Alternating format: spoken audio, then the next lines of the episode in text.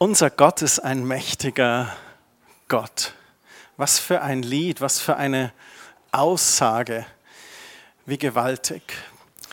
Mein Thema heute Morgen hat ganz viel damit zu tun, was wir auch schon gesungen haben. Das Thema ist, lege deine Sorgen nieder. Ich möchte anfangen mit einer Geschichte aus dem Alten Testament. Und zwar gibt es da eine Geschichte von dem Propheten Elia im 1. Könige 18. Elia war ein Prophet in einem Lande, wo es einen König gab, den König Ahab und seine Gattin oder Königin, die Isabel. Und er hat sich ein Duell geliefert mit den Baalspriestern. Es gab den, den, den Baalskult, die Anbetung der Baalgötter. Und dann hat, er, hat Gott es so geführt, dass es zu einem kleinen Duell kam. Und hat gesagt, okay, dann bauen jetzt die Baalspriester den Altar auf und dann macht ihr mal euer, eure Gebete und was immer ihr braucht. Dann schauen wir mal, ob Gott eure Götter Feuer vom Himmel senden und dann mache ich dasselbe mit meinem Gott. Und dann haben die Baalspriester, sind da vorgezogen und haben gemacht und getan und ihre Götter waren stumm. Und dann sind sie noch lauter geworden und haben noch mehr Terz gemacht und Rambazamba, aber nichts ist geschehen. Dann waren die vorbei. Dann kam Elia nach vorne, hat gebetet, hat sogar noch einen, einen, ich glaube, einen Wassergraben oder Wasser um sein Opfer herum gemacht. Und der Gott Elias antwortete mit Feuer vom Himmel und hat das Opfer verzehrt. Der Gott Elias war der Sieger. Und die Folge davon war, dass der Baalskult ausgemerzt wurde. Es war sogar relativ brutal. Alle 450 Baalspriester wurden hingerichtet, getötet und man hat diesen Kult verbannt. In dem Sinne ein, ein Riesensieg. Ich meine, die Propheten im Alten Testament hatten es schwer. Sie haben oft laut gerufen und wurden oft verhöhnt vom Volk und so. Aber da, da war das Zeichen Gottes. Und Elia, es war, glaube ich, einer seiner größten Tage, den er so erleben konnte. Dann geht es im Kapitel 19 weiter und ich möchte euch einfach mal ein paar Verse vorlesen, einfach was Elia danach passiert ist. Ihr könnt da einfach mal zuhören. 1. Könige 19, Vers 1, ich lese das aus der Schlachterübersetzung. Und der König Ahab erzählte der Königin Isabel alles, was Elia getan hatte und wie er alle Propheten mit dem Schwert umgebracht hatte. Da sandte Isabel einen Boten zu Elia und ließ ihm Folgendes sagen. Die Götter sollen mir dies und das tun, wenn ich morgen um diese Zeit mit deinem Leben nicht genauso verfahre, wie du mit ihrem Leben. Mit anderen Worten, eine schriftliche Morddrohung. Als Elia das sah, machte er sich auf und ging fort um seines Lebens willen und er kam nach Beersheba, das zu Juda gehört, und ließ seinen Burschen dort zurück. Er selbst aber ging hin in die Wüste eine Tagesreise weit und er kam und setzte sich unter einen Ginsterstrauch. Und dort saß er und er bat für sich den Tod und sprach, es ist genug, so nimm nun her mein Leben, denn ich bin nicht besser als meine Väter. Und er legte sich hin und schlief ein unter dem Ginsterstrauch. Und siehe, ein Engel rührte ihn an und sprach zu ihm, steh auf und iss. Als er sich umsah, siehe, da war bei seinem Kopf ein auf heißen Steinen gebackener Brotfladen und ein Krug Wasser. Als er gegessen und getrunken hatte, da legte er sich wieder schlafen.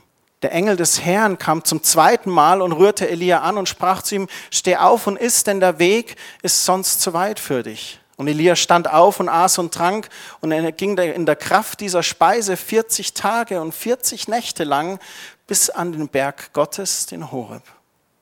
Und er ging dort in eine Höhle hinein und blieb dort über Nacht. Und siehe, das Wort des Herrn kam zu ihm und er sprach zu ihm, was willst du hier, Elia? Elia sprach, ich habe heftig geeifert für den Herrn, den Gott der Herrscher. Denn die Kinder Israels haben deinen Bund verlassen und deine Altäre niedergerissen und deine Propheten mit dem Schwert umgebracht.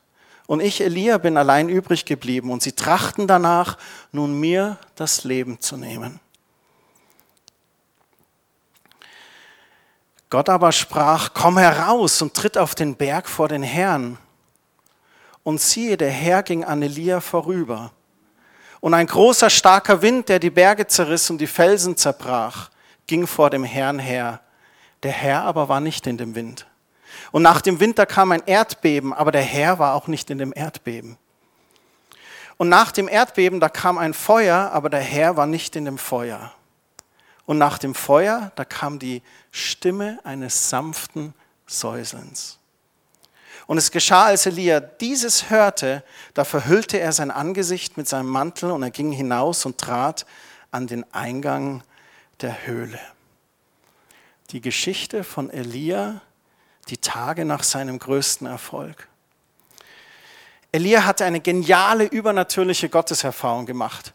Er hatte sich duelliert mit den Baalspriestern und ihnen eine vernichtende Niederlage zugefügt. Gott hat Elia vor dem ganzen Volk als wahren und echten Propheten bestätigt, während die Baalspriester katastrophal scheiterten. Aber Isabel, die Frau des damaligen Königs Ababs, die den heidnischen Kult in Israel eingeführt hatte, die schwörte sich, sich an ihm zu rächen. Und wie hat Elia da reagiert auf diese Botschaft? Ich meine, eigentlich musste er total auferbaut und cool drauf sein. Er hätte vielleicht irgendwie eine mutige, starke Aussage sagen können. Irgendwie, ähm, der Zorn Gottes wird auch dich treffen, Isabel, oder irgend so etwas. Aber es passiert nicht. Im Gegenteil, er kriegt es ganz arg mit der Angst zu tun. 1. Könige 19, Vers 3, da heißt es, er rennt um sein Leben. Ich weiß nicht, ob ihr das kennt ich kenne sowas. Du machst eine großartige Erfahrung mit Gott, aber dann kommt der nächste oder übernächste Tag mit anderen Herausforderungen. Oder du hast eine Herausforderung gerade erlebt, bist auf dem Weg dorthin und dann kommt der Anruf mit der nächsten Herausforderung. Und manchmal fragt man sich da vielleicht, kann ich Gott noch vertrauen? Ich dachte das persönlich auch manchmal, wo ich Momente hatte, die herausfordernd für mich waren. Momente vielleicht waren, mit meiner Tochter mit einer Diagnose und danach war es gut und ich dachte, ah, okay, jetzt wird alles gut mit ihr. Und dann aber ein paar Wochen später, oh, wo ich im Job vielleicht war, hatte ein Gespräch mit meinem Chef und ich dachte, ah, okay, das könnte jetzt besser werden. Und zwei Wochen, vier Wochen, sechs Wochen später dasselbe Verhaltensmuster meines Chefs und ich dachte, oh nee. Ich dachte, da war Licht am Ende des Tunnels, aber irgendeiner hat den Schalter ausgemacht und es ist herausfordernd. Ich finde aber ganz stark, was Elia hier mit Gott erlebt hat. Ich glaube, was Elia hier erlebt, kann man mit ausgebrannt sein oder vielleicht einem Burnout auch gleichsetzen. Vielleicht auch ein, ein Verlust der Perspektive. Er sagt das so, oh, ich bin allein übrig geblieben. Ich armer schwarzer Kater. Mutlosigkeit und dann auch lebensmüde Gedanken. Ich würde am liebsten sterben. In völliger Erschöpfung lässt Elia dann auch seinen Burschen in Beersheba und er zieht sich zurück von allen Menschen, geht in die Wüste unter diesen Strauch. Und dann zeigt uns die Geschichte aber Gottes Fürsorge und Umgang mit der Erschöpfung Elias an Leib und Seele. Es ist jetzt Gott selber, der sich um Elia kümmert. Er hat Elia zur Chefsache erklärt. Der Chefarzt behandelt jetzt. Die Klinikleitung kommt zur Patientenvisite. Und ich finde das ein wunderbares Bild. Drei wichtige Dinge, die ich finde, die die Fürsorge und die Liebe Gottes für Elia hier zeigt. Und ich glaube auch, dass Gott so für besorgte und einsame Menschen generell ist. Das erste ist, Gott versorgt Elia sehr liebevoll und geduldig. Ich meine, der Engel des Herrn könnte ihn auch aufwecken und sagen, hey Christian, jetzt reiß dich mal zusammen. Das war doch ganz cool da, oder beim König Ahab. Die Isabel, die kriegen wir auch noch gebacken. Was macht Gott nicht? Gott setzt den Propheten Elia erstmal überhaupt nicht unter Druck. Im Gegenteil, der Engel des Herrn kommt, wacht ihn auf und sagt, schau, ich habe hier Frühstück gemacht. Meine, in der Wüste auf heißen Stein frisch gebackenes Brot, das durch die Nase reinzieht. Ein Krug mit frischem Wasser. Elia isst erstmal, er trinkt erstmal und dann legt er sich wieder schlafen. Er ist einfach total erschöpft. Das finde ich gut. Einfach mal schlafen, essen, trinken, sich Zeit lassen, Abstand bekommen. Nachdem Gott das gemacht hat, da fordert er den Elia auf, sich ihm zu nähern, ihn zu suchen. Auf dem Berg Horeb stellt Gott Elia dann zur Rede. Er fragt ihn, was tust du hier? Die Antwort, die Elia gibt, ist dann ganz typisch für jemand, der so am Ausbrennen ist. Ich sage mal so in eigenen Worten, oh, ich bin ganz alleine, bin der Einzige, der durchgehalten hat. Alle sind gegen mich. Die Abteilung hat sich gegen mich verschwört. Keiner in der Gemeinde mag mich. Alles hat keinen Zweck. Aber ich habe doch mein Bestes gegeben.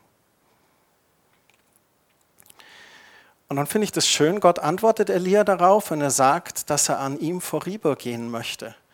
Das bedeutet, er schenkt dem Propheten seine Gegenwart, eine ganz besondere Gottesbegegnung. Und dann tut er das in verschiedenen Arten. Er kündigt sich in einem Erdbeben an, da ist er aber nicht drin. Dann ein großer Sturm, da ist er auch nicht drin. Dann bricht ein Feuer aus. Und vielleicht dachte Elia spätestens dann, ah, Feuer kenne ich. Da war vor kurzem was. Aber selbst da war Gott nicht drin.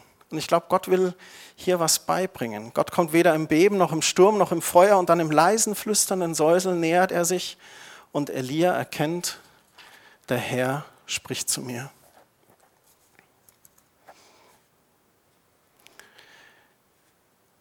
Oft ist es Gottes ganz sanftes Reden, seine ganz leise innere Stimme. Und manchmal ist diese Stimme, oder sehr oft habe ich so erlebt, Christian, komm erst mal runter. Jetzt mach doch erst mal einen Kaffee und ein Salamibrot Setz dich hin, mach die Bibel auf vielleicht. Hör mir zu. Komm an bei mir. Und dann ist es so schön, es kommt tatsächlich zu dieser Gottesbegegnung, dieser intime Dialog mit dem Schöpfer in der Stille. Die Stille ist heutzutage etwas, was wir, glaube ich, gar nicht mehr packen. Die Sache ist nämlich die, wenn es still um uns herum ist, dann fangen wir an, über uns selbst vielleicht mal nachzudenken, uns mit sich selbst zu konfrontieren. Das ist etwas, was viele Menschen in unserer sehr lauten und ständig beleuchteten Welt gar nicht mehr kennen. Ständig werden wir durch irgendwas berieselt, irgendwas ist immer um uns herum. Und wenn es still und leise ist, dann fühlen wir uns unwohl. Dann holen wir das Handy raus und checken nach, ob jemand geschrieben hat. Schauen auf Instagram oder Facebook, wer mich geliked hat. Bin ich gewollt, bin ich geliebt, bin ich angenommen.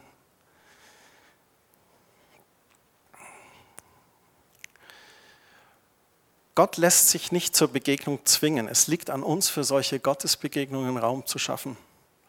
Gott zeigt Elia, ja, auf dem Berg Kamel, da bin ich im Feuer gewesen und habe das Opfer verzehrt, aber jetzt begegne ich dir ganz persönlich. Keine großen und lauten Beweise, jetzt wird es ganz intim, liebevoll. Geborgenheit. Was erlebt Elia hier? Ich glaube, Elia erlebt hier loszulassen. Und ich glaube, auch wir sollten lernen, manches loszulassen, wo wir vielleicht krampfhaft festhalten. Diese Einladung Gottes, kommt her zu mir alle, die ihr mühselig und beladen seid, ich will euch erquicken. Wenn Jesus so ruft, dann kann man sich doch entspannen. Du darfst erkennen, ich bin gar nicht allein verantwortlich für das Gelingen meiner Projekte oder für meine Aufgaben oder für, dass meine Frau glücklich ist oder mein Mann glücklich ist oder dass meine Kinder happy sind. Ähm, All diese Dinge, wo wir manchmal die Kontrolle haben wollen, wo diese so neue Begriffe wie Helikoptereltern auf einmal äh, uns begegnen oder, oder Dominanz da ist, da dürfen wir lernen loszulassen. Kommt her zu mir, die ihr euch abmüht, die ihr beladen seid. Ich will euch erquicken. Und das Schöne dabei ist, dass zu Gott zu kommen bedeutet auch, ich darf an seiner Seite stehen mit ihm zusammenarbeiten. Ich muss die Last nicht ganz alleine tragen. Und ich glaube, das ist, was Gott Elia hier zeigen müsst, möchte.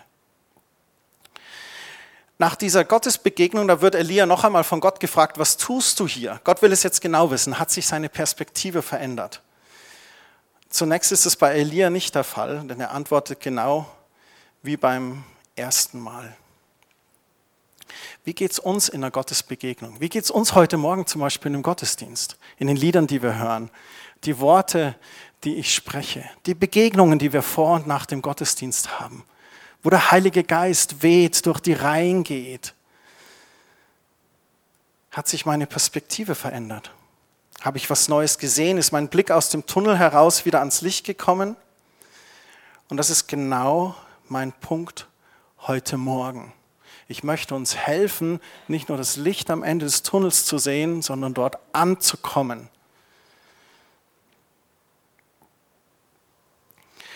Da dürfen wir das auch zulassen, so wie Elia, Gottes Versorgung zu erleben. Oder auch zuzulassen, wenn Gott uns ruft, ihn auch ganz bewusst zu suchen. Eine Gottesbegegnung mit dem Schöpfer zu erleben, auch loszulassen. Vergeben auch zu praktizieren. Loslassen bedeutet auch zu sehen, wem ich vielleicht vergeben muss. Alte Verletzungen und Bitterkeit loslassen, damit ich mich dem Leben neu zuwenden kann. Vielleicht gegenüber den Eltern, meinem Partner oder dem Ex-Partner, den Kindern, Kollegen oder Personen, die Autorität über mich haben, andere Menschen, die mich vielleicht mit ihren eigenen Ansprüchen bedrängen, und ja auch geistlichen Leitern oder meinen Geschwistern, den Mitchristen.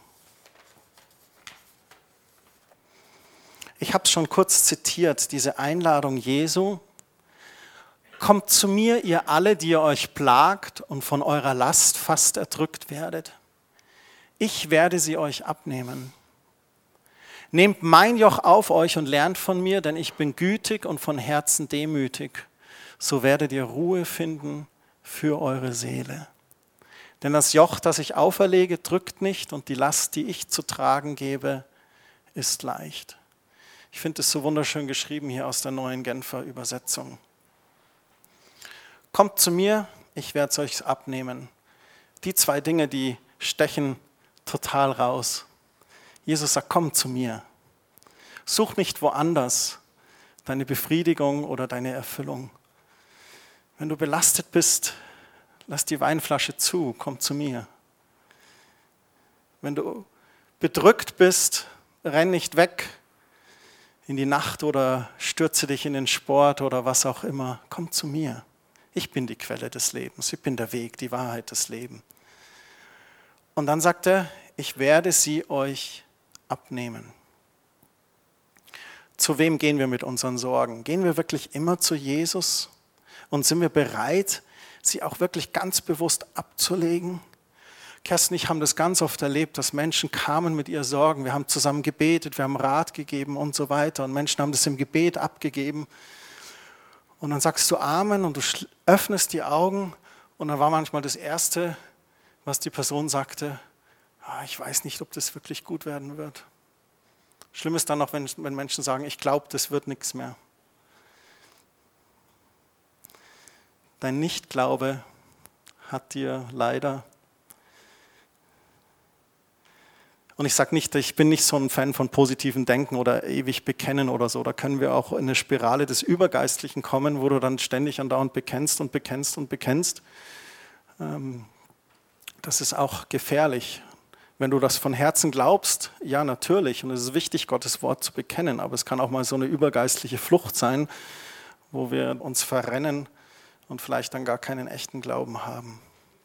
Wie funktioniert so ein Joch bei Zugtieren? Das fand ich interessant. Weil das ist so, oh, nehmt mein Joch auf euch und lernt von mir. Das ist so, oh, der nächste Rucksack. Ich wollte eigentlich den Rucksack ablegen. Ein Joch ist ganz interessant. Beim Zuggespann, das zwei Tiere hat, da hat man ein, ein Joch, das ist der Holzbalken, der über die Nacken gelegt wird.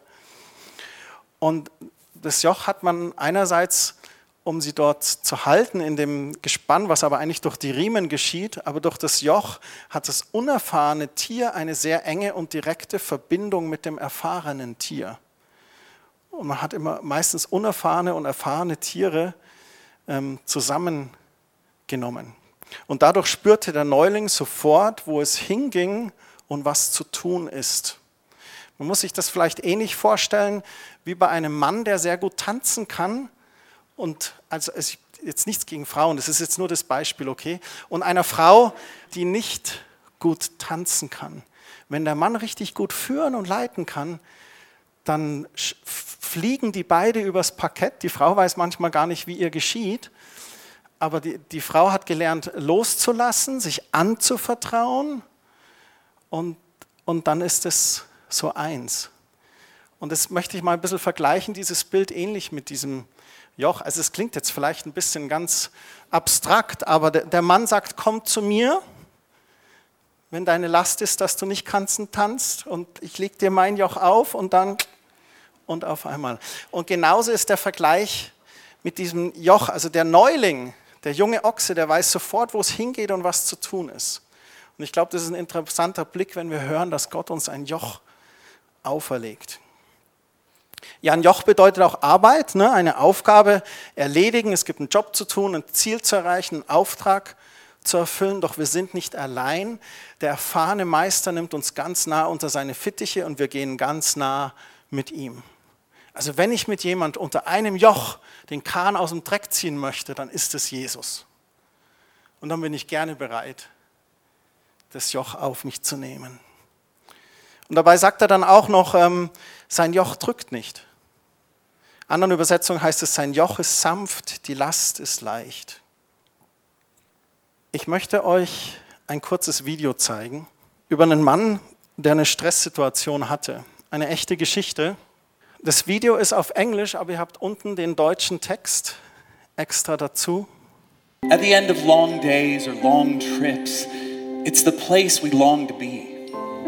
It means comfort or safety, warmth. Four years ago, I found myself wanting to be home like never before.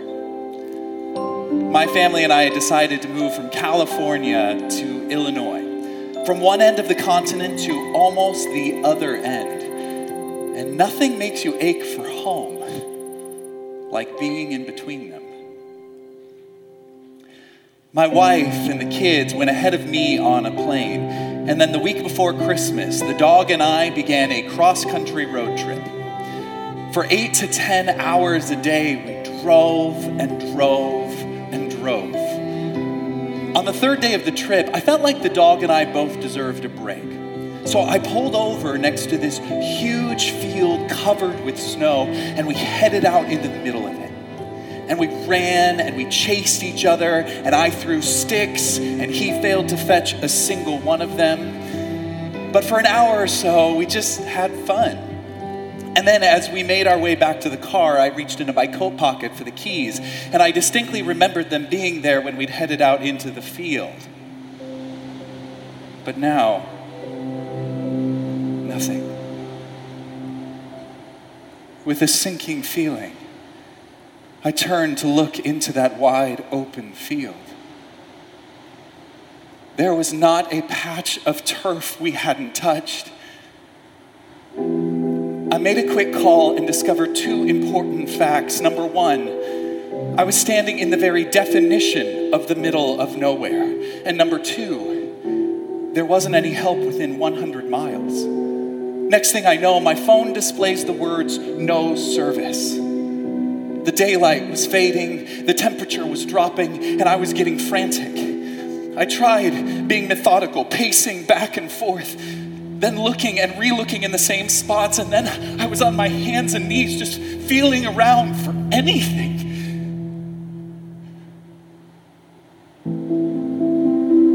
Finally, just totally worn out, I sat down I'd exhausted every option I could think of. And then I closed my eyes. God, I know you can see my stupid keys right now. Will you help me? I walked nearly 200 yards to a place that I had checked 20 times. I took a deep breath and looked down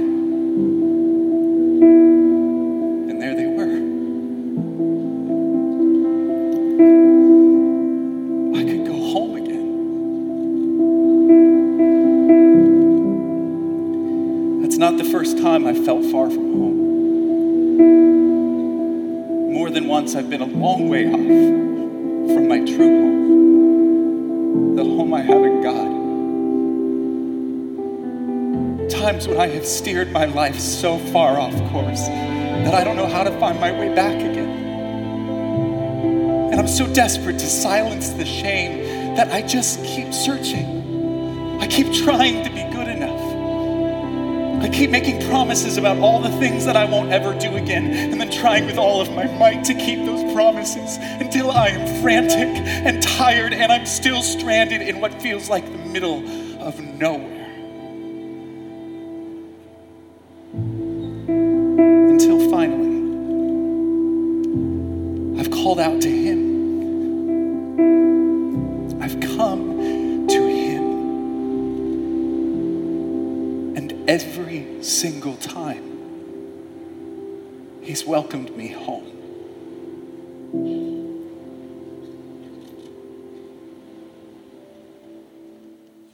Eine sehr ergreifende Geschichte. Ich weiß von einem Künstler, dass es sich tatsächlich so ereignet hat, er dieses Wunder im Schneefeld erlebt hat.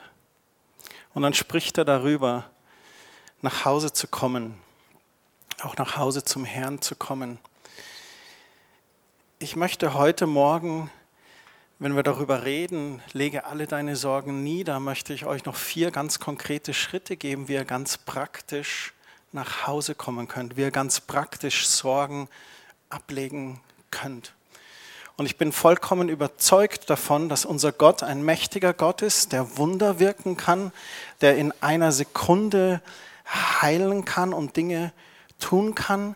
Ich weiß aber auch, dass es da von uns auch Sachen braucht. Eine Offenheit, eine Ehrlichkeit, manchmal vielleicht auch praktische Schritte zu tun. Und der erste Schritt zu einer konkreten Schritt, zu einer Gottesbegegnung heute Morgen, den ich dir geben möchte, ist, sei ehrlich. Ich glaube, wir sind manchmal zu getrieben, um auf uns selbst zu achten. Unsere Arbeit, die Familie, Kinder, Hobby, ja sogar die Kirche, die kann uns in so ein Hamsterrad bringen, dass wir nicht mehr Zeit nehmen, nachzudenken. Und ich glaube, das ist wichtig. Ich glaube, wir sollten uns mindestens einmal im Jahr ganz bewusst Inventur machen und uns ein bis zwei Tage nehmen, um über uns selbst zu nachzudenken. Sind die Dinge, die ich tue, noch dran? Meine Arbeit, mein Ehrenamt, meine Hobbys? Lebe ich gute Beziehungen in meinem Leben? Welche Beziehungen benötigen Veränderungen? Welche Beziehungen schaden mir sogar? In welchen Beziehungen habe ich versagt und muss ich vielleicht mehr investieren? Ich habe zwei Jahre meines Lebens mal sehr, sehr intensiv gearbeitet und dabei nicht erlebt, wie meine Kinder aufgewachsen sind. Es war nicht gut und eine schlechte Zeit. Ich musste eine Entscheidung treffen. Ich wollte eine Entscheidung treffen. Ich musste nachjustieren.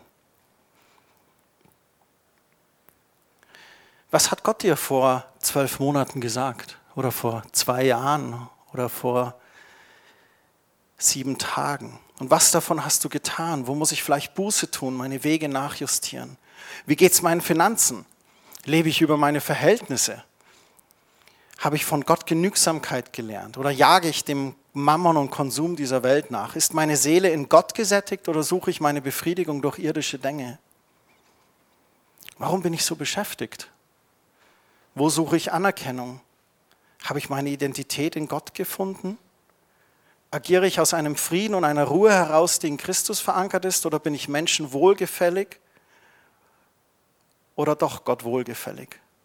Ich glaube, so Fragen sind unheimlich wichtig, weil wir da feststellen, ob wir uns vielleicht selbst Schaden zufügen, den wir durch eigenes Nachjustieren abwenden könnten. Ein falscher Job zum Beispiel, der kann sehr viel Frust bringen. Müdigkeit bis hin zu Depression und Burnout.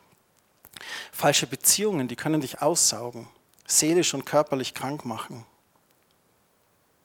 Erkenne ich Gottes Plan für mein Leben und bin ich ihm gehorsam? Oder lebe ich mehr so meinen eigenen Plan? Falls ich meinen eigenen Plan lebe, dann beschneide ich Gottes Segen in meinem Leben. Dann muss ich mich manchmal nicht wundern, warum manche Dinge so geschehen. Falscher Umgang mit Geld, der kann auch schlaflose Nächte und Existenzängste geben. Habe ich ein Budget? Weiß ich, was ich ausgebe? Weiß ich, was ich einnehme? Sind die Ausgaben höher als die Einnahmen? Bin ich ehrlich in meinem Budget? Schreibe ich wirklich alle Ausgaben auf? Bin ich geizig mit den Finanzen? Oder weigere ich mich in Gottes Reich zu sehen?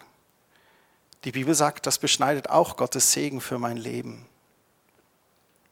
Und dieses Ruhen in Gott, wenn ich meine Identität in Christus nicht erkenne und auch auslebe, dann hechle ich einem falschen Ideal hinterher.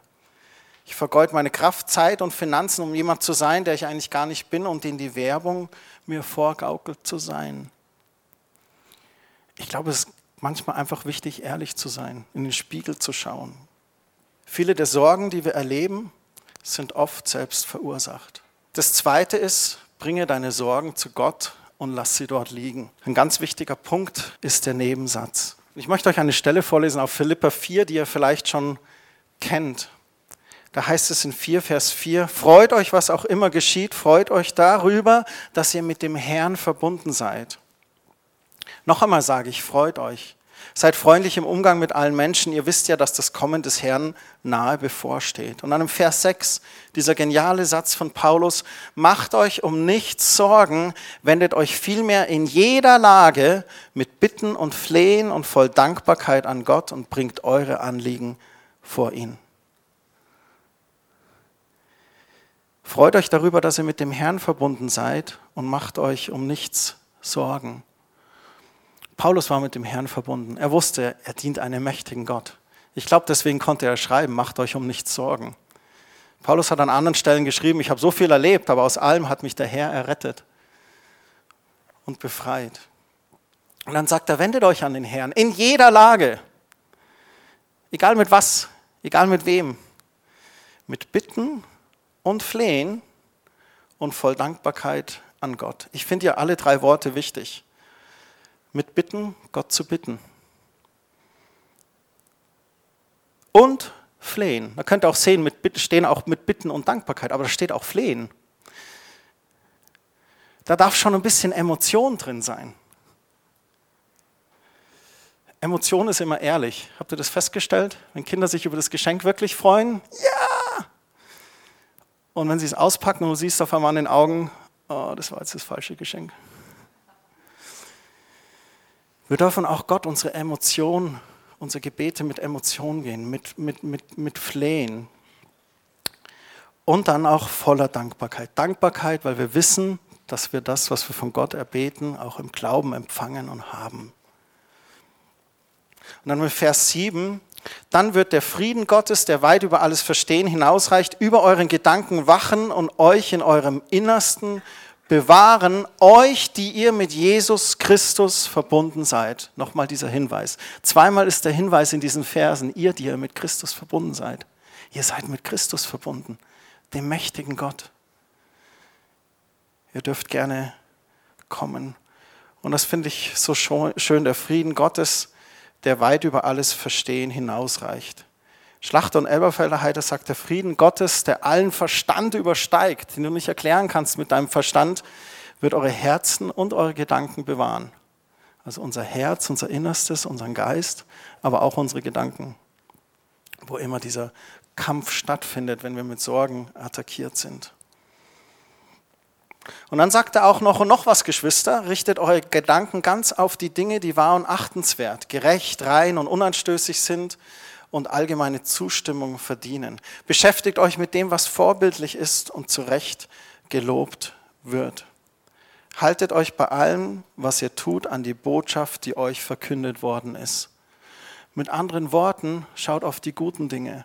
Schaut auf die Botschaft, die verkündet wird. Schaut auf die Verheißungen Gottes. Wenn ihr bittet und fleht und dann Dank sagt, dann nehmt euch Gottes Wort. Wenn es eine besondere Situation ist, dann sucht ihr Verheißungen aus Gottes Wort dazu.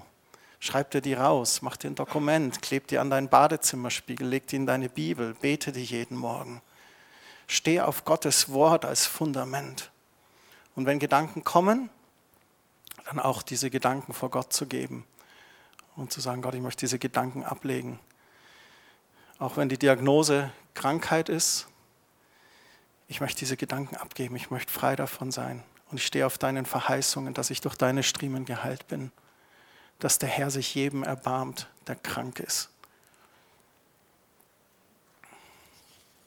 Philippa 4 ist, glaube ich, eine der Schlüsselstellen überhaupt für unser neutestamentliches Leben, wenn wir als Christen im Gottes Wort siegreich leben wollen.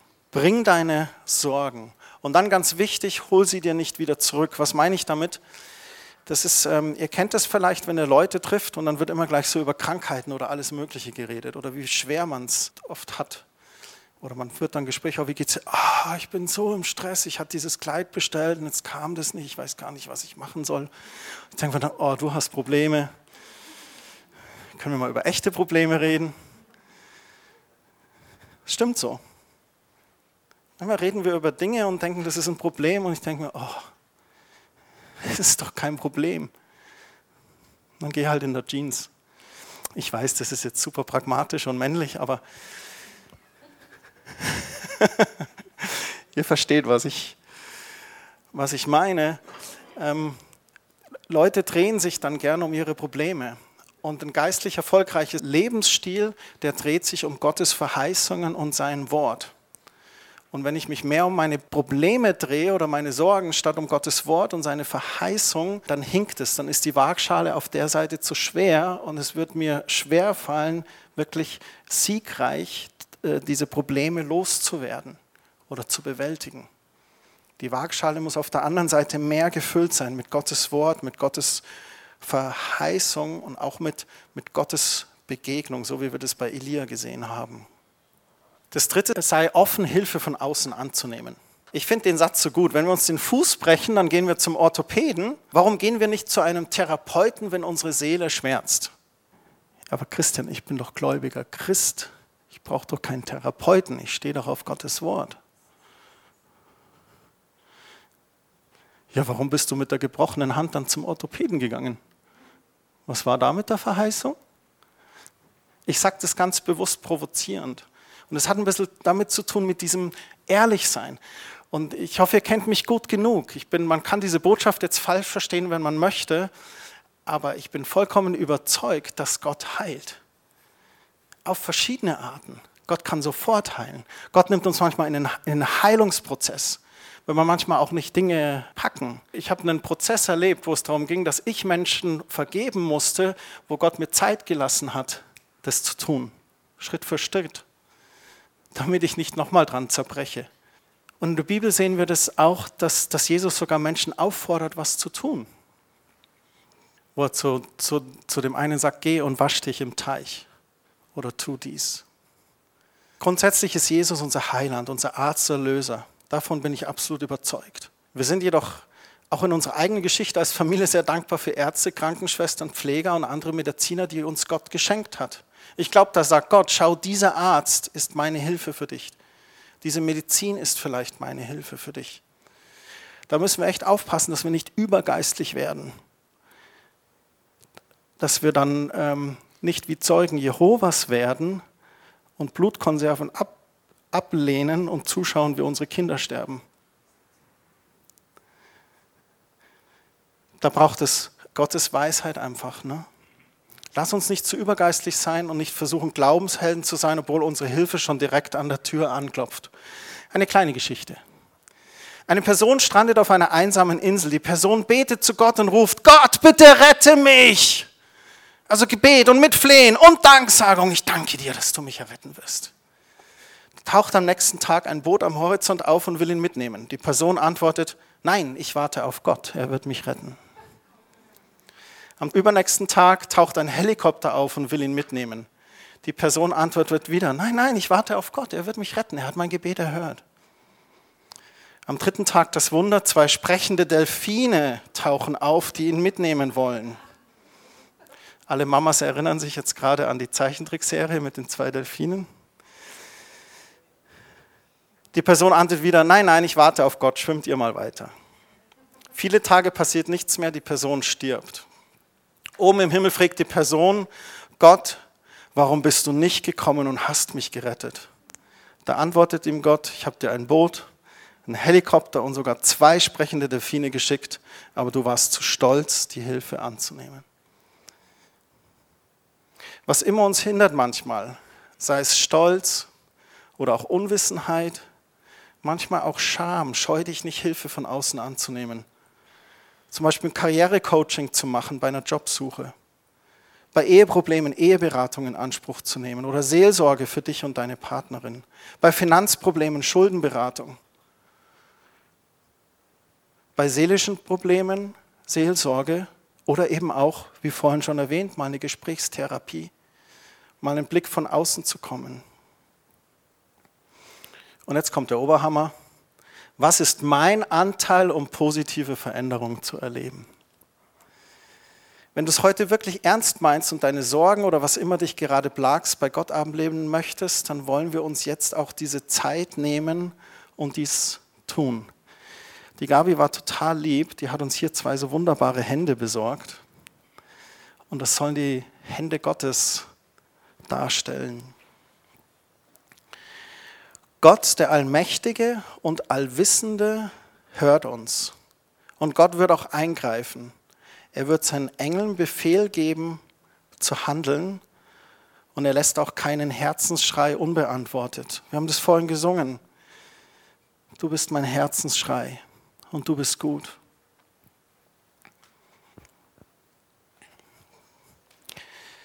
Es gibt zwei Dinge zu tun, die dein Part sind neben allem loslassen und die Sorgen zu Gott zu bringen. Das erste ist in Philippa 4, Vers 8.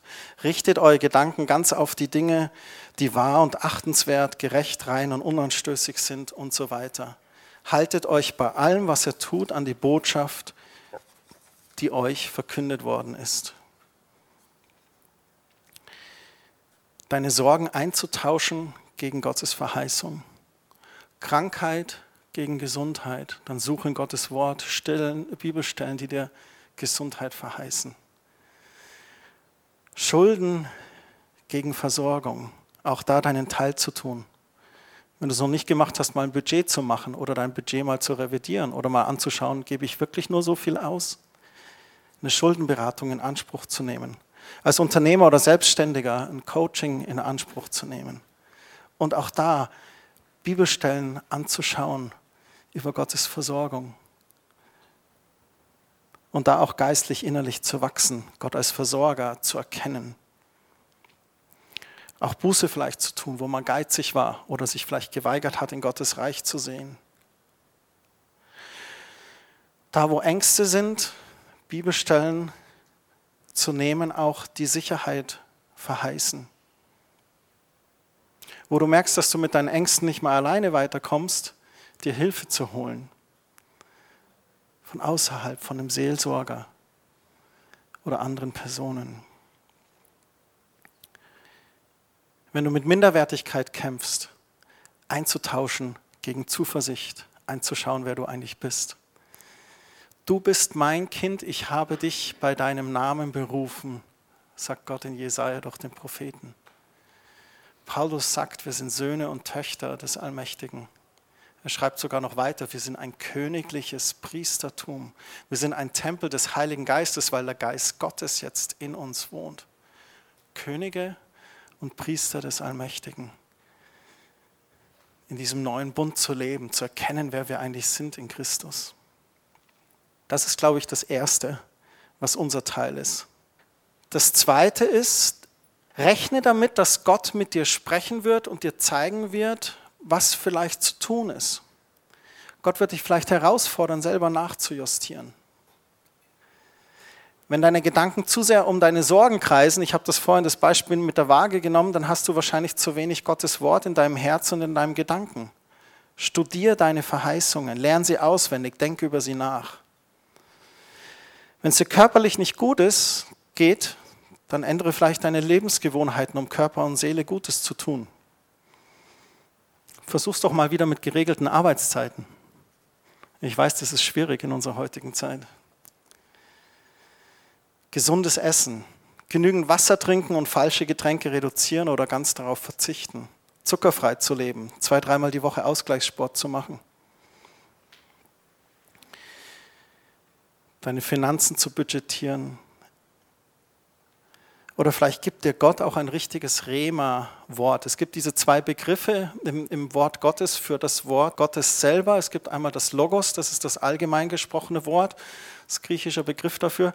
Und dann gibt es das Wort Rema, das ist, wenn Gott ein Wort ganz spezifisch in eine Situation hineinspricht.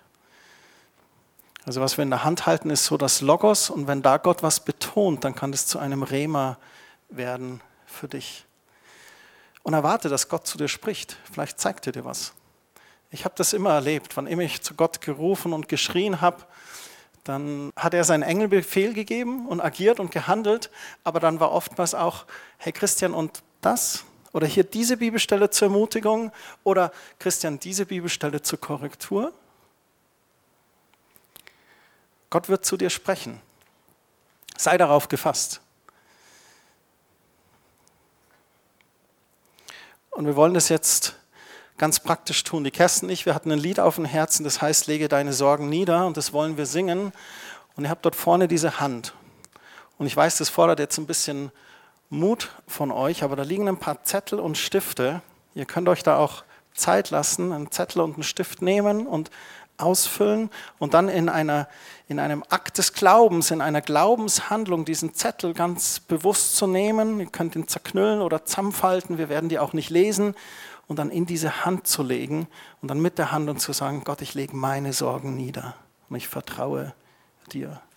Was immer dich gerade vielleicht plagt oder bedrückt. Es gibt das schöne Gebet, was man übrigens auch missverstehen kann, aber ich sage gerade was dazu. Man weiß nicht genau, wer der Urheber ist. Man glaubt, dass es ein evangelischer Pfarrer war, der das während dem Krieg geschrieben hat. Gott gibt mir die Gelassenheit, Dinge hinzunehmen, die ich nicht ändern kann, den Mut, Dinge zu ändern, die ich ändern kann und die Weisheit, das eine vom anderen zu unterscheiden. Der dritte Satz ist, glaube ich, ganz wichtig, weil oft versuchen wir voller Mut, Dinge zu ändern, die sich nicht ändern lassen. Und manchmal sind wir zu gelassen bei den Dingen, die wir eigentlich ändern könnten. Man könnte das falsch verstehen, gib mir die Gelassenheit, Dinge hinzunehmen, die ich nicht ändern kann. Naja gut, dann ist es halt so oder so. Das ist damit nicht gemeint. Ich glaube, damit ist vielmehr ein, ein Akt des Loslassens gemeint. Eben nicht in eigener Kraft oder eigener Energie zu machen und zu rödeln und zu tun, sondern einfach mal loszulassen bei Gott und in Gott zu ruhen, Gott handeln zu lassen und dann auch von Gott zu hören, Gott, was, was, was soll ich vielleicht tun oder was kann ich tun? Versteht ihr, was ich meine? Hm. Und dann den Mut, die Dinge zu ändern, die ich ändern kann. Kommt zu mir, ihr alle, die ihr euch plagt und eure, von eurer Last fast erdrückt werdet. Ich werde sie euch abnehmen. Nehmt mein Joch auf euch und lernt von mir. Ich bin gütig und von Herzen demütig. So werdet ihr Ruhe finden für eure Seele. Das Joch, das ich auferlege, drückt nicht und die Last, die ich zu tragen gebe, die ist ganz leicht.